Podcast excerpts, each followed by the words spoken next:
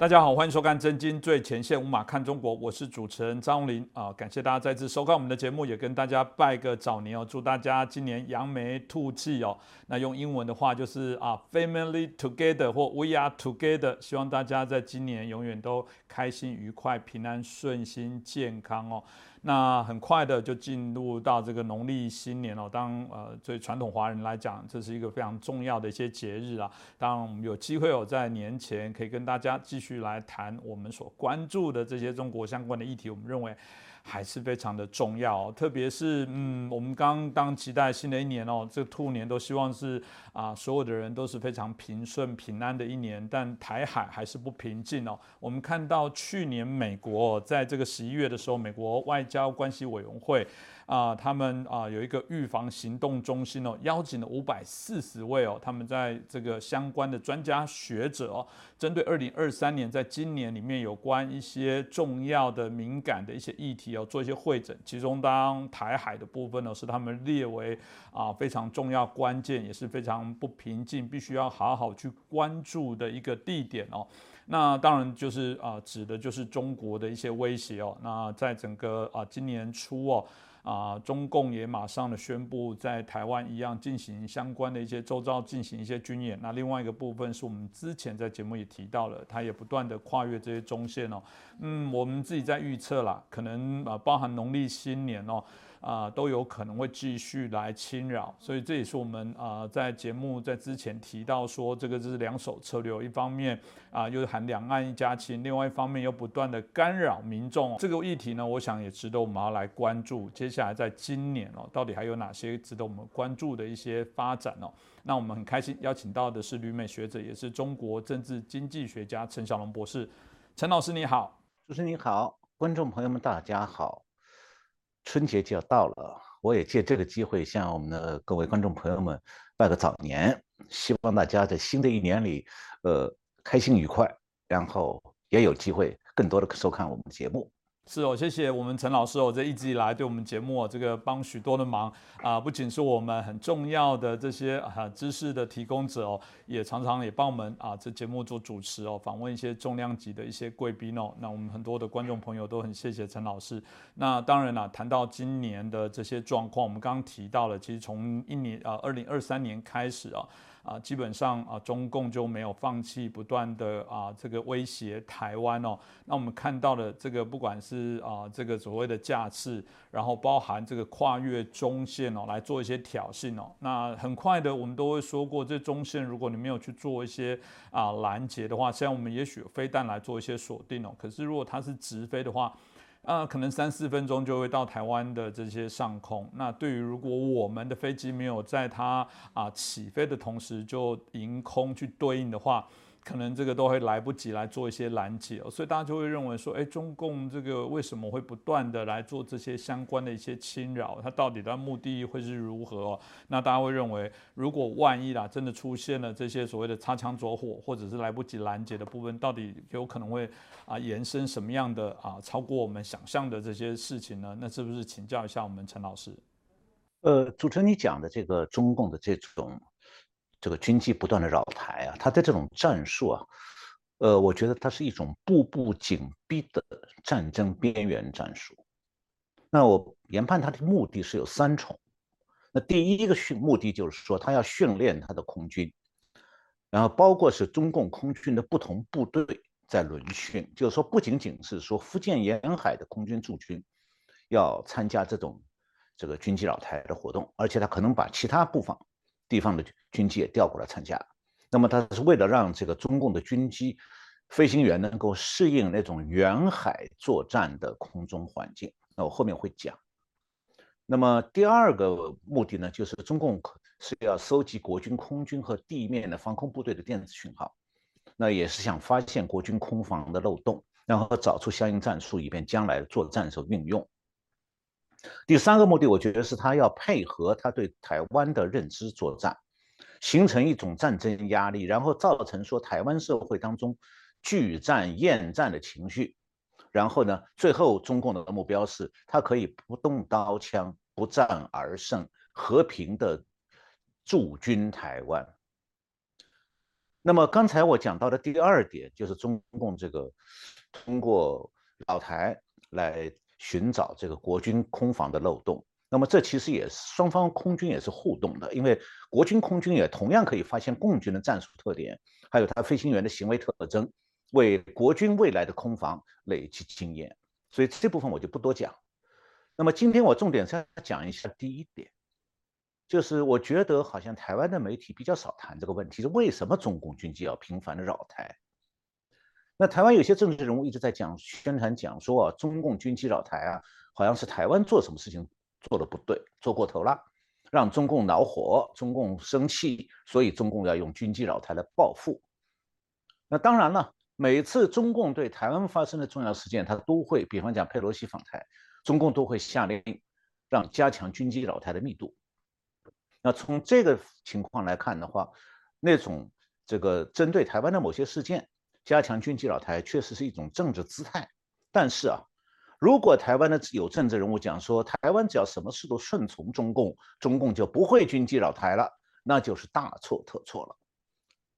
那就是在刻意的欺骗台湾的民众。因为啊，中共的军机扰台，首先是中共空军的战略改变了。是他改变战略的结果。那这种改变的战空军战略的改变呢，是中共自己对外扩张的需要。那和台湾要做什么根本没有关系。那中共是要把他的空军啊，从陆地空军特色的那种空军作战训练方针，改变成海空一体的作战训练方针。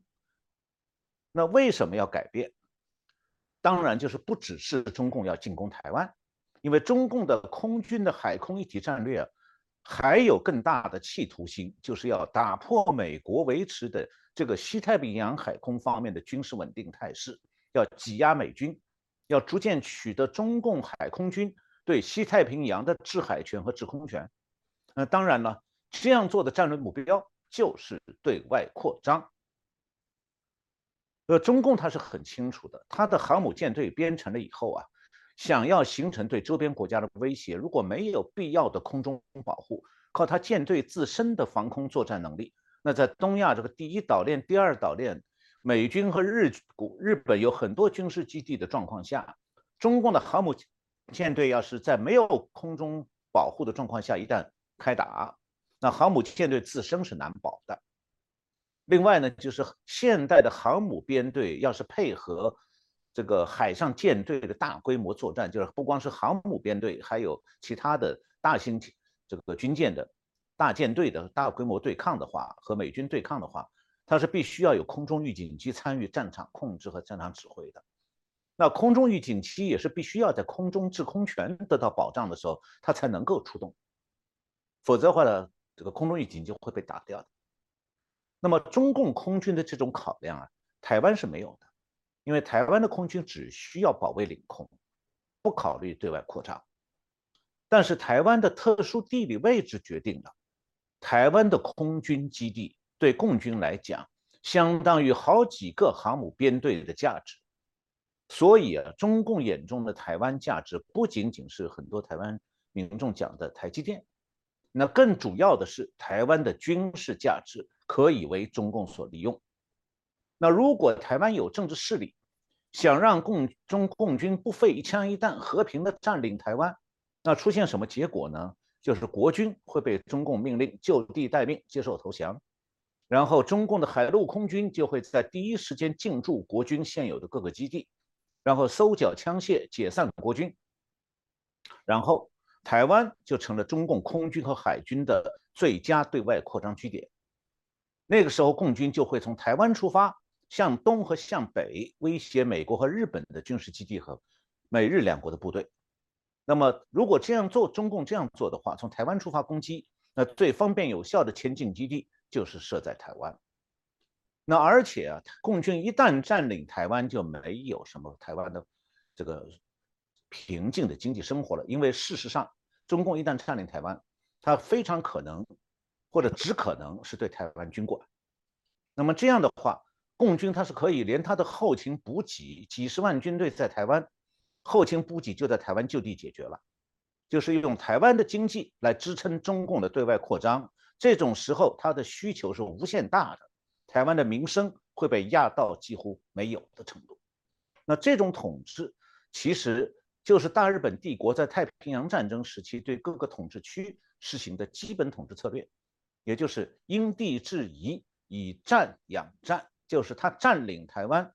就想就会用占领哪个地区，就用那个地区的财力来养活他的驻军，养活他的战，支撑他的战争。也就是说，占领地区的经济力量是要大部分或者全部用来支撑占领军的军事需要。我举一个很小的例子，当年日本占领军在中国东北扶植一个满洲国，那么东北地区是生产很多优质大米的，但是日本的关东军占领当局是下令。东北产的大米，东北的中国人不许吃，谁吃谁就是经济犯，查到就要枪毙。于是，整个东北产的大米全部被日军作为军需了。这就是一个所谓以战养战的例子。呃，当然了，假如台湾的多数选票支持那个欢迎中共占领台湾的政治势力，那中共占领台湾实行军管的局面才会变成现实。那么那种情况下，中华民国就成了历史名词了，台湾人民的护照也成为文物了。那中共只要把台湾的货币改成人民币，然后规定新台币只能限量兑换人民币，那么就像当年这是中共当年的大陆做过的做法，那么台湾民众的财富也化为乌有了。所以啊，台湾要从前面我讲到中共这个国际战略、空军战略改变的眼国际眼光。来理解台湾面临的中共的军事压力，而不要被某些别有用心的政治势力牵着走，以为说台湾可以在中共对外扩张的部署当中独善其身，或者说只要依附了中共就可以保住台湾的长久安全。其实呢，台湾恰恰就是中共对外扩张的第一个目标。所谓的统一呢，不过是个政治借口而已。那么一旦中共占领了台湾，他对对外扩张的胃口。反而会变得更加大，对外扩张也会变得更外更加方便，因为在那种情况下，台湾就根本不可能有和平了，而是只会被迫卷入中共从台湾发动的侵略战争。那如果是台湾被中共投入战火当中，中共是绝对不会怜惜台湾民众的生命和财产，而是会把台湾民众当作他统治下的牺牲品，像蹂躏中国大陆的老百姓一样。那我回过头来再讲中共空军的战略的改变，这种改变啊，其实就是中共整个国际战略改变在准备对外扩张的一个证明。那中共空军战略的实际改变呢，基本上是过去五年之间的事情。在此之前，就是五年之前，就是一直到中共夺取政权的1949年，就是从1949年到五年之前。那么长的几十年里头，中共的空军基本上还是陆地空军，基本上不出海的。那么中共没有航母的时候，它的海军航空兵的基地也都是在内地或者沿海省市，训练也是以陆地上为主的。那么更重要的是，中共的空军内部在上个世纪五十年代是有禁令的，是毛泽东下的令。这个禁令是说，中共的战斗机不许出海。但是呢，这个战斗这个禁令啊，战斗机不许出海的禁令是被一个共军飞行员打破了。就是一九六五年三月十八号，国军空军有一架 RF 一零一 A 侦察机到福建沿海上空征照，结果呢，有一个共军飞行员在空中啊违反了不得出海的禁令，就是飞到了沿海这个海域之外，就是进入了公海了，在公海上空把国军这架侦察机击落了。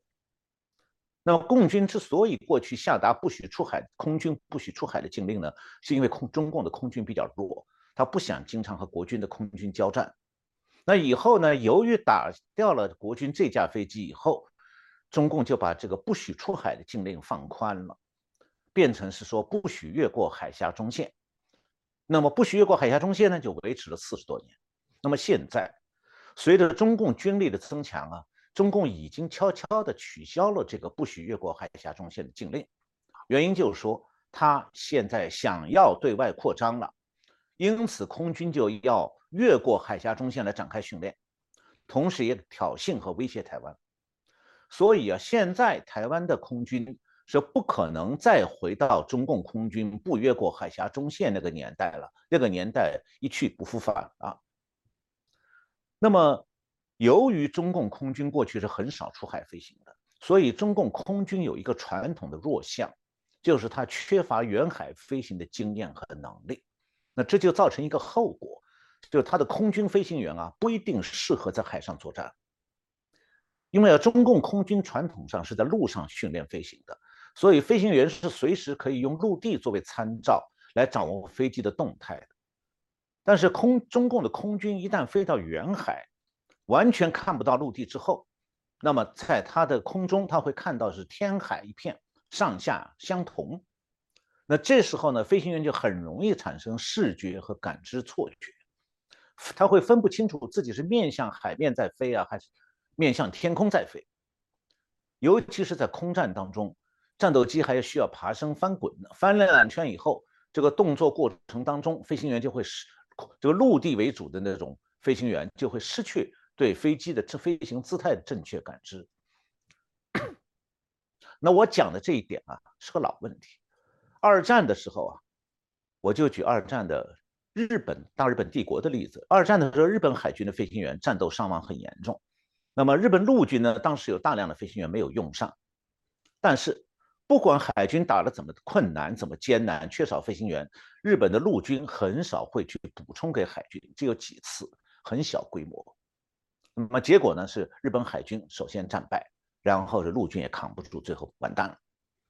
那么这里面为什么呢？原因就是说，日本的陆军飞行员没有海上飞行的经验和能力。所以，当飞行员感知的那种飞行姿态啊，飞机的姿态啊，和仪表显示的不一致的时候，比方讲，仪表显示它的这个是飞机的腹部是面向海面的，但是他自己感觉是飞机腹部朝天的，他要调整过来，那么这样一调整的话，飞机变成这个驾驶员的脸朝地，脸朝下了。所以有这种错觉的时候，陆军的空军飞行员是需要克服这种错误感知带来的恐惧感的。这样才不至于说这个飞行员被陆军飞行员飞出去以后啊，飞机出得去就可能回不来。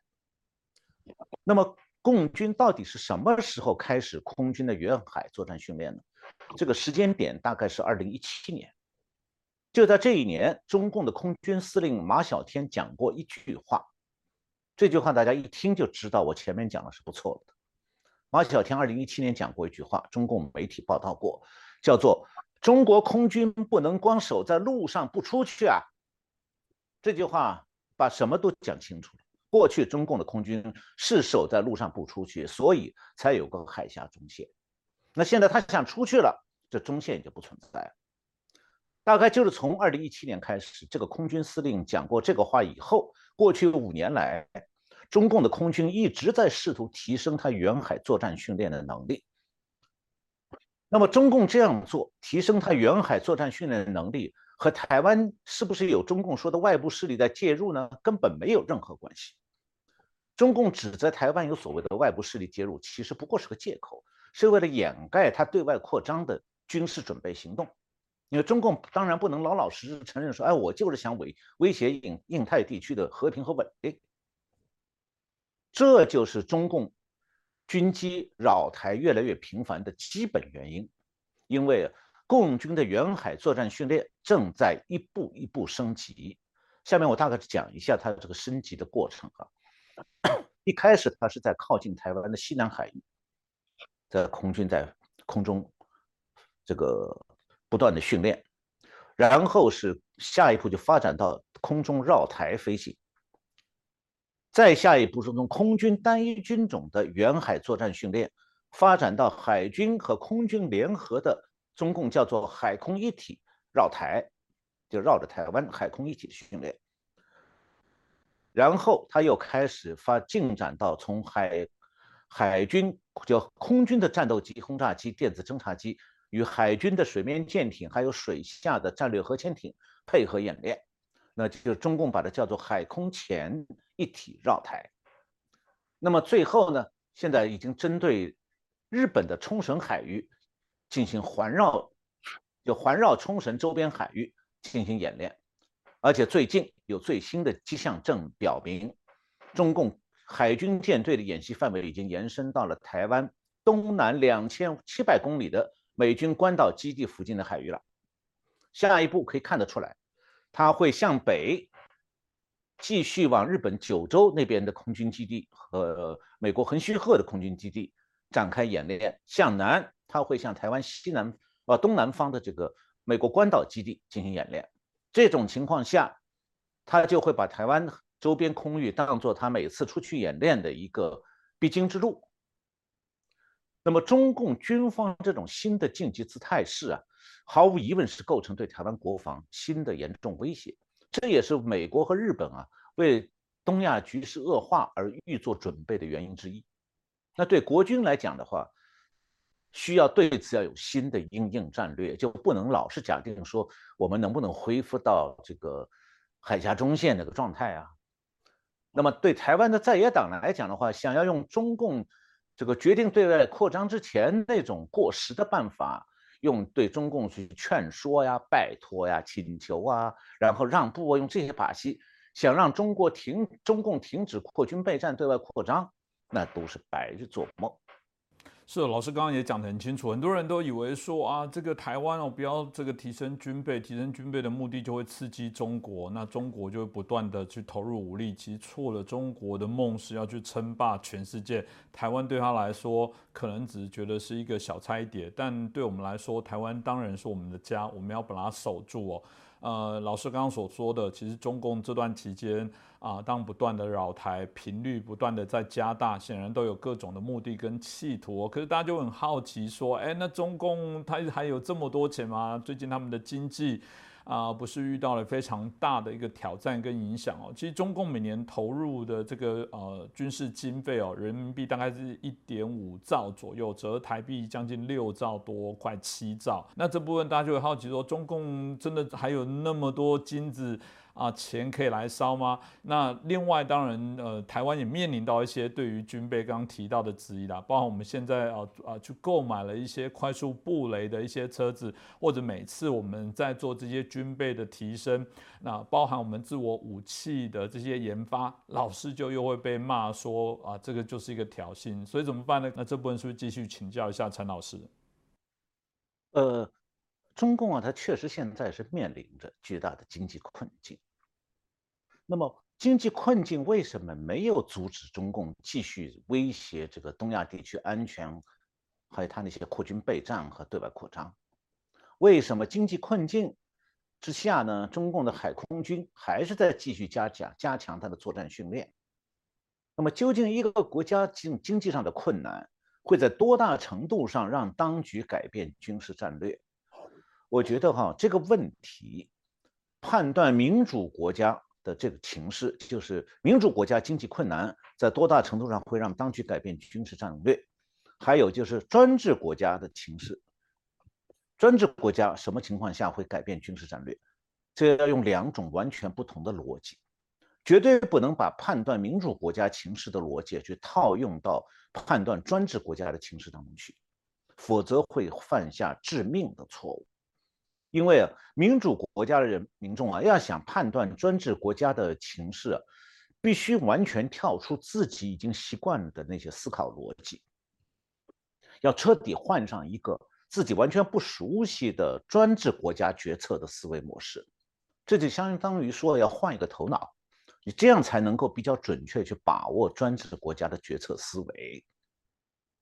那民主国家它是不会主动发起对敌人的攻击的。因为他更看重经济和民生，因此呢，按照这样的思维，从经济角度去分析敌方的意图，就会觉得说，哎呀，经济因素是对对方啊这个扩对外扩张的重要制约。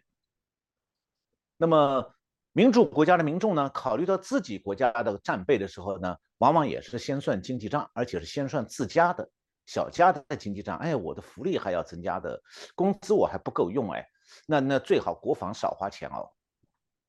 其实这种看法有两个大问题。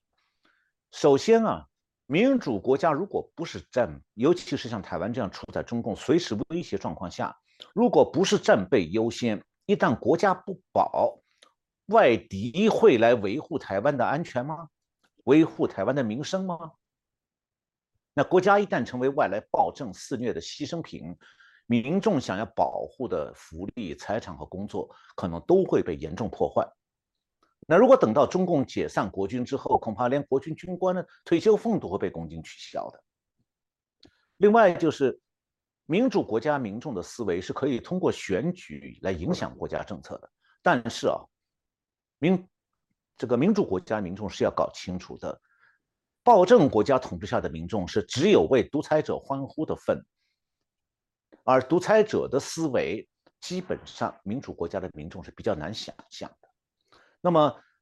这个专制国家像中共这样的暴政国家对军事决策的思维逻辑大是什么样的？大致是什么样？我觉得至少有两个方面我们可以来初步分析哈。第一个就是在国力运用上。不是民生优先，是军事扩张优先，军费必保。那关于这一点呢，我们是可以用毛泽东时代中共耗尽国力研发原子弹、洲际飞弹和卫星的举动来作为例子。这就是中共经常吹嘘的所谓“两弹一星”，就是两个原子弹、洲际飞弹和卫星。那中共的两弹一星研发的时间段呢，就是毛泽东那个强制农村公有化的大跃进政策彻底失败的时候。当时中国全国一共饿死三千多万农民，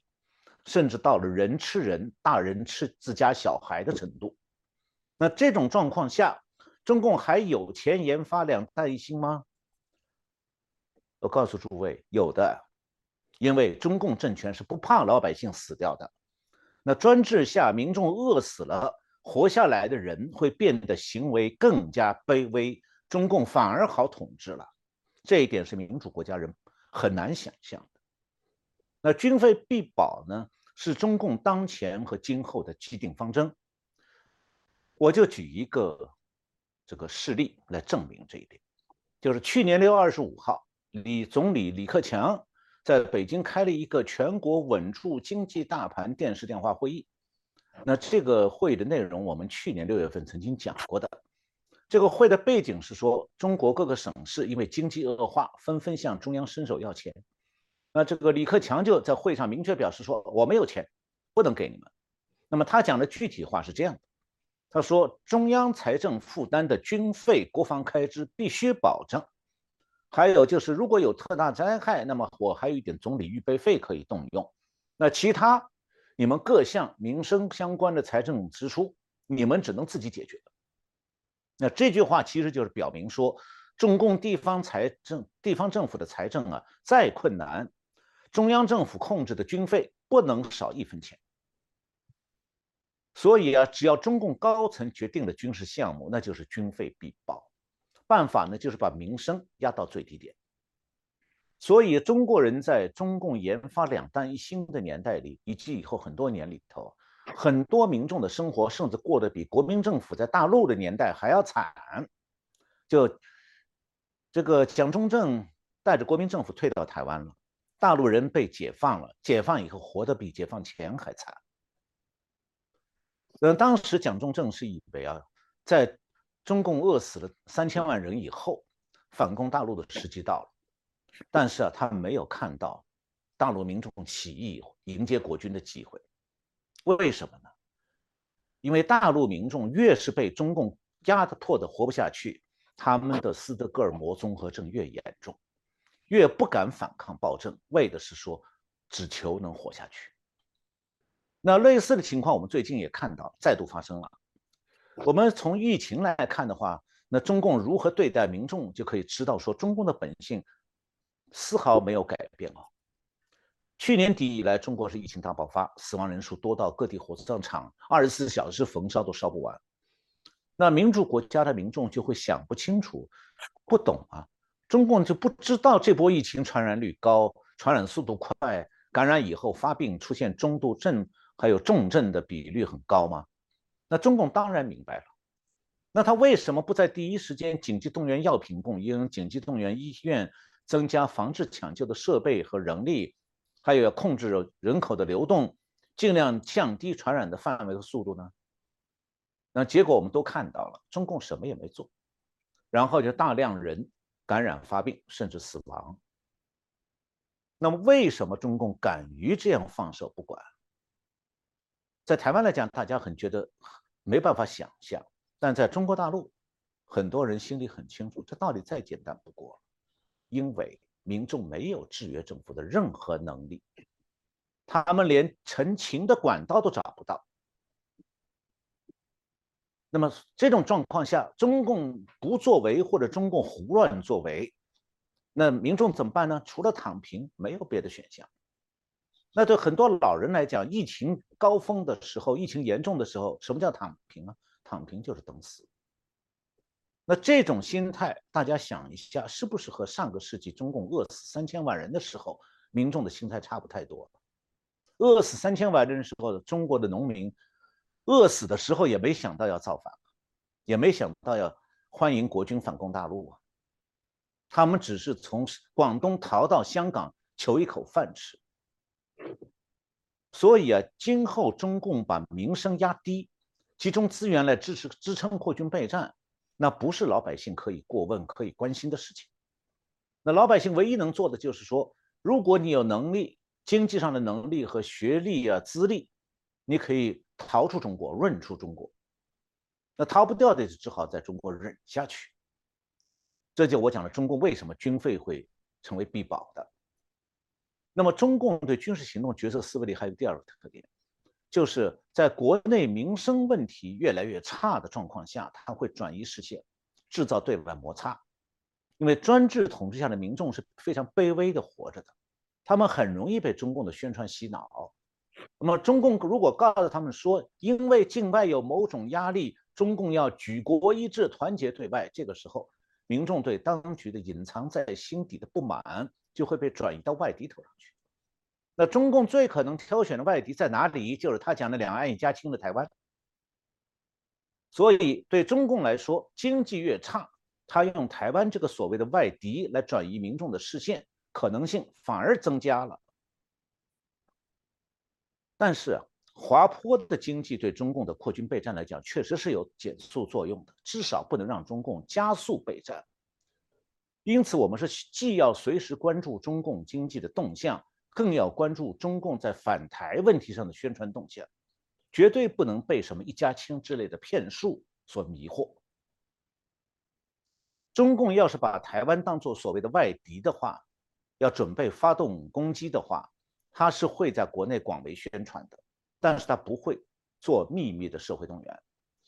因此我们只要随时关注中共的关于台湾问题的宣传，我们就能发现一些蛛丝马迹。但是我想在这里再讲另外一个问问题的另外一个侧面哈，就是我认为中共也不会轻率的下决心立刻攻台的，但这个主要不是因为经济困难方面的考量。而是备战本身的艰难这个层面的考量。为什么我这样讲？我记得在去年六月二十二号的节目里头，我曾经向大家介绍过中共海军的第一艘五万吨的两栖攻击舰，是被称作准航母的海南舰的一些训练。它的训练呢，面临一系列难题。这些难题归结起来，就中共媒体自己介绍了所谓的“三无”。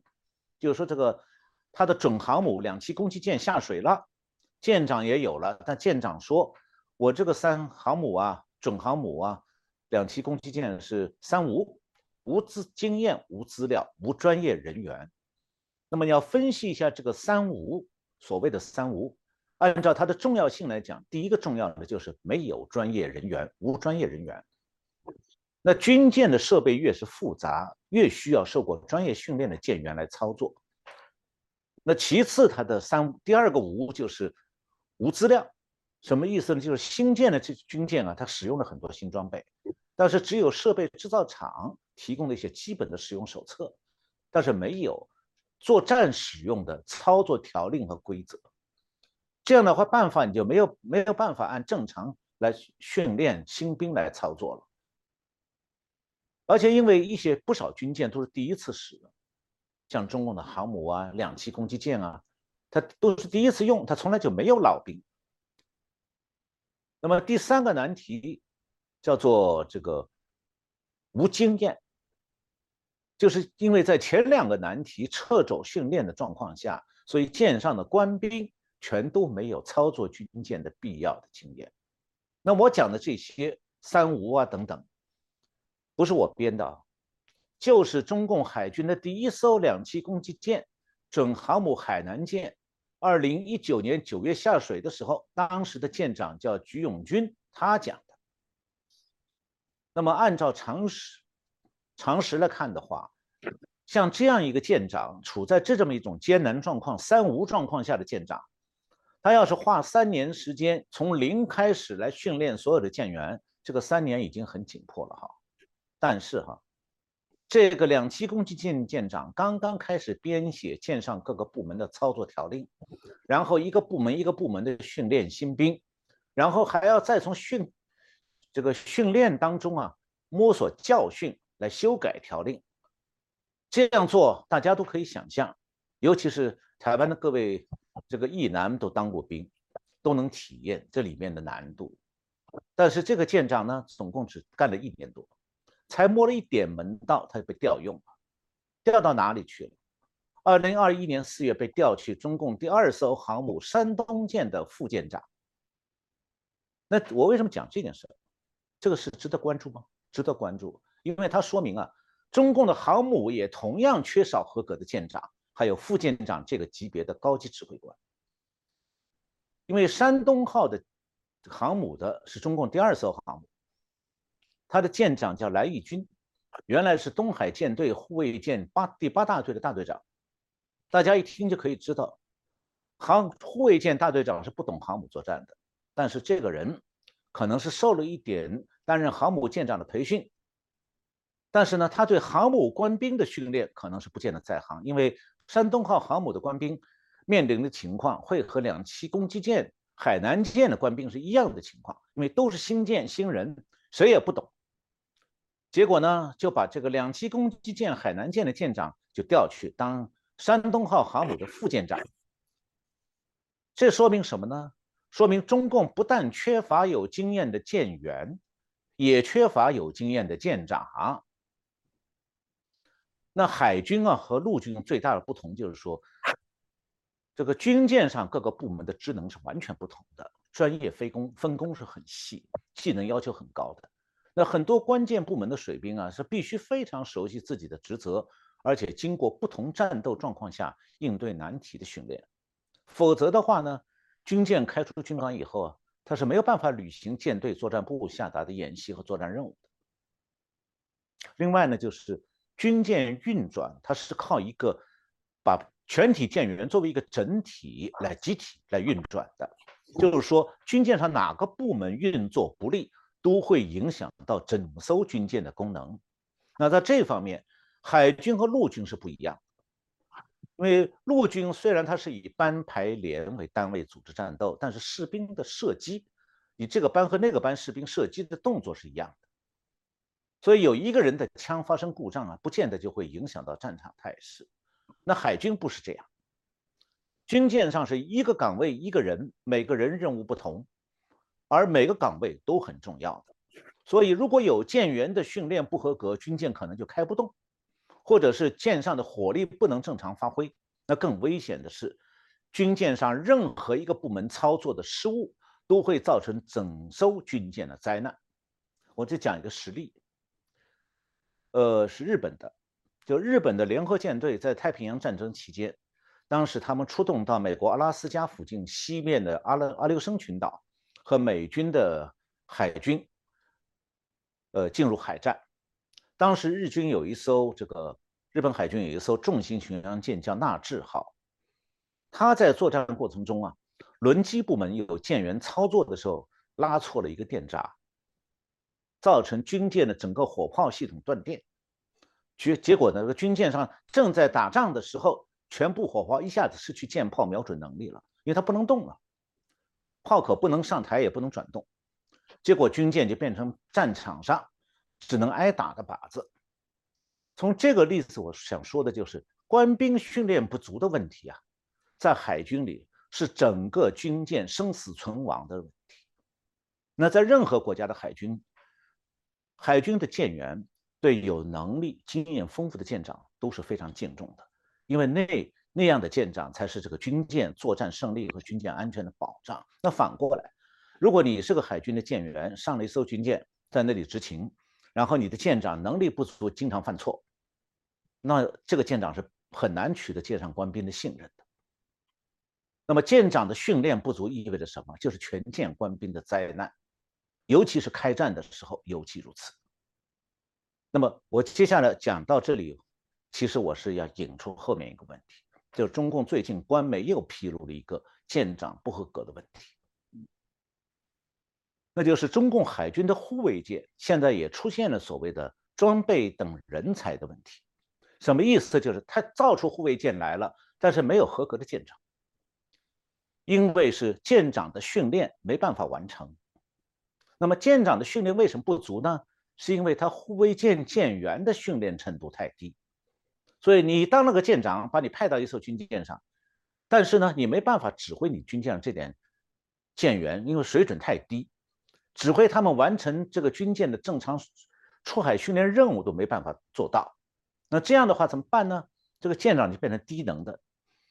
然后中共最后。就是一个共军的舰长，有的时候是用自己的军舰，未必能执行训练任务。那么舰长在本人的指挥能力自然也就没办法这个提高了。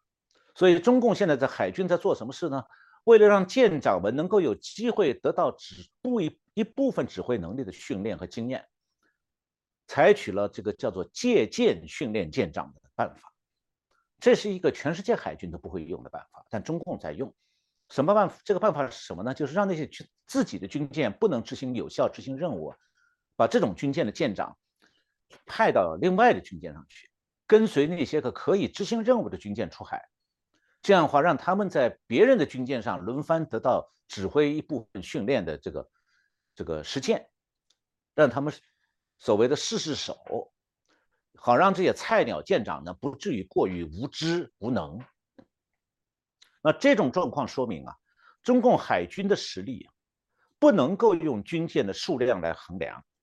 也不能单纯用军舰吨位的大小来判断，更不能用远洋国家，就远洋海军的国家，像美军、日军、那英军那种成熟海军的水准来衡量的，因为啊，中共的海军仍然是一只菜鸟，而且短时间内不会变成合格的老鸟。那如果菜鸟上阵来换台，我们是可以想见的。有时候可能中共军舰不是被击沉的，而是发生故障没办法排除就退出作战了。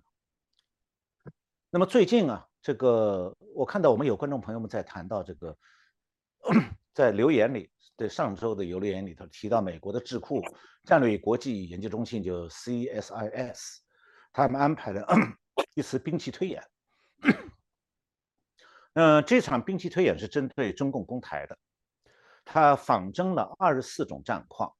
那么他为了检验各种可能的结果呢，仿真的时候绝大多数情况下战况都采用悲观假设。那什么是悲观假设？具体哪些战况被假设了？这个部分呢，我看到这个立法院王定宇委员最近有节有在节目中详细介绍，我不重复他。那么。简单讲就是说，所谓的悲观假设，就是假定啊，共军的共军的舰队的作战实力和美军相当，而且呢，美军又反应不利，反应迟缓。那么在这种背景下，就假定中共舰队的作战实力和美军相当，而美军又反应不利，结果这二十四次战况的假设的这个战况的兵器推演的结论是什么呢？是如果共军二零二六年入侵台湾。这个共军的实力达到美军的水平，然后美军又应对不利，结果是共军完败，美军惨胜。这是那个，就是美国国际战略国战略与国际研究中心这次去兵器推演的结论。那我想说的是啊，美国华府那家智库啊，显然没有仔细研究中共海军的真实实力。他那个，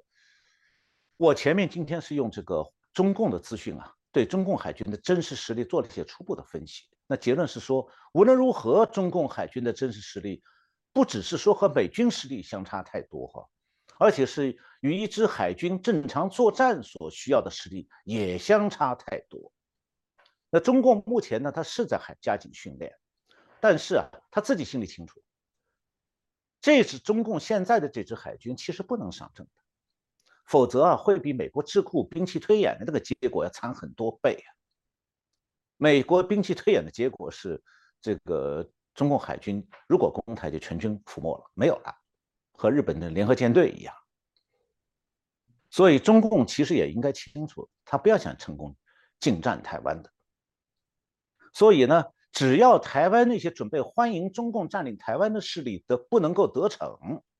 今后台湾的国家安全是可以靠加强战备和国际支援来得到保障的。那主持人今天开始就呃就在这个刚才提到过。这个讲到台湾的国防战备呢，最近一件事在台湾的一些媒体上在发酵，就是美国去年十二月二十八号宣布啊，为了帮助台湾加强国防，要对国军出售一种叫做火山火山车载布雷系统。这这是一种陆军的这个这个布雷装备。那然后台湾的脸书上就出现了各种种刻意误导的讨论，接着有些媒体也在跟进报道假新闻。那么我这里呢，稍微讲一下我的一些分析。我把它这些假新闻都看作是误导。那它误导大概分五个侧面，它可能这五个侧面同时体现在一家媒体里的假新闻里头。那第一个侧面就是说，他故意回避了共军如果攻台的话，国军要不要阻拦啊？那国军用的这些地雷是在共军。是在共军的水陆两用坦克和水陆两用装甲运兵车试图在台湾岛登陆的时候，是要在海滩上，共军可能登陆的位置布雷，这样的话呢，使共军部队啊没办法成功登陆，而是被地雷炸坏在海滩上。这是共军舰队攻台的时候，除了他的水面舰队可以用飞弹打击之外。如果有漏网的靠近台湾海岸的中共登陆部队，对他实行最有效的打击手段就是布雷。那如果放弃了布雷这样的最简单的手段，结果是什么呢？你就加重了岸上国军守备部队用枪炮火力来阻挡共军坦克的作战任务了。这是不是很愚蠢？再就是用布雷车布雷也可以减轻国军工兵的负担啊。不然的话，你地雷要怎么布下去啊？用手工一颗颗去埋啊？那不是回到第一次大战的水平了吗？所以这是第一个误导，他故意误导我们该不该有海滩布雷。那第二个误导呢，就是他是故意在歪曲这些地雷的特性，说哎，这地雷会炸死人呐，不得了啦。其实这些地雷不是反单兵地雷是反坦克地雷。那从美国引进的这种布雷系统啊，它它是抛射出去的地雷，这种地雷叫做作战防雷，呃，叫叫做战防雷。战防雷就是防专门炸这个装甲车车辆底部装甲的地雷。那么当坦克从地雷上方通过的时候，它都不用直接压到地雷，地雷的磁感应的引星就会起作用，然后引爆地雷。炸毁坦克的履带和甚至炸炸穿那个坦克底部的装甲，它也会同时杀伤装甲车里面成员。但是呢，如果是单个士兵踩到它，因为人的重人体的重量轻，而且没有那种坦克对地雷的磁感应，所以它根本不会引爆的，所以它不会炸人，只炸坦克。这样的地雷，如果讲清楚它的性能，就不会让大家可怕了。那第三个误导就是他对布雷的时间点在误导，这些地雷是暂时才要用的。那如果共军不不攻台，像现在还没攻台，台湾就没有战争啊，也就不需要用这些地雷。本来这地雷当然是要等到共军的海军舰队已经冲向台湾了，而且靠近海岸的时候才要开始布雷的，那也是也来得及的。但是现在台湾一些媒体呢误导说法，就是故意模糊布雷的时间，好像台湾现在已经布雷了，因此要危及民众的安全。那中共现在是在备战，并没发动进攻啊。国军当然不会在战争没发生的时候去盲目布雷，然后去还要去扫雷清除。所以啊，讲台地雷现在会被台湾民众踩到，所以会伤人呐，根本就是用错误的资讯在故意恐吓台湾民众。我还注意到，散布这种资讯的人里面还有一些知名的知识分子教授啊。那误导的第四个侧面是呢，就是会用误导故意歪曲布雷的范围和地点。那这些地雷是为了破坏共军用来登陆的装甲部队的。所以它当然是分布在台共军可能登陆的滩涂、滩涂海边呢，怎么会布到台湾的居民区去呢？所以台台而台湾这个可以适合共军登陆的地点是非常有限的，像东海岸的这个岩石海岸，共军是很难登陆的，所以那些地方是不需要布雷的。那国军当然完全清楚，共军只可能在哪几个地点登陆，只要在那里布雷就可以了。但是啊，刻意误导的这种说法呢，假装不懂这一点，故意把布雷的范范围说成说全台湾到处都是地雷啊，让台湾民众担心害怕。其实这些误导说法完全是在骗人的。那误导的第五个侧面就是说，啊，地雷埋下去了，那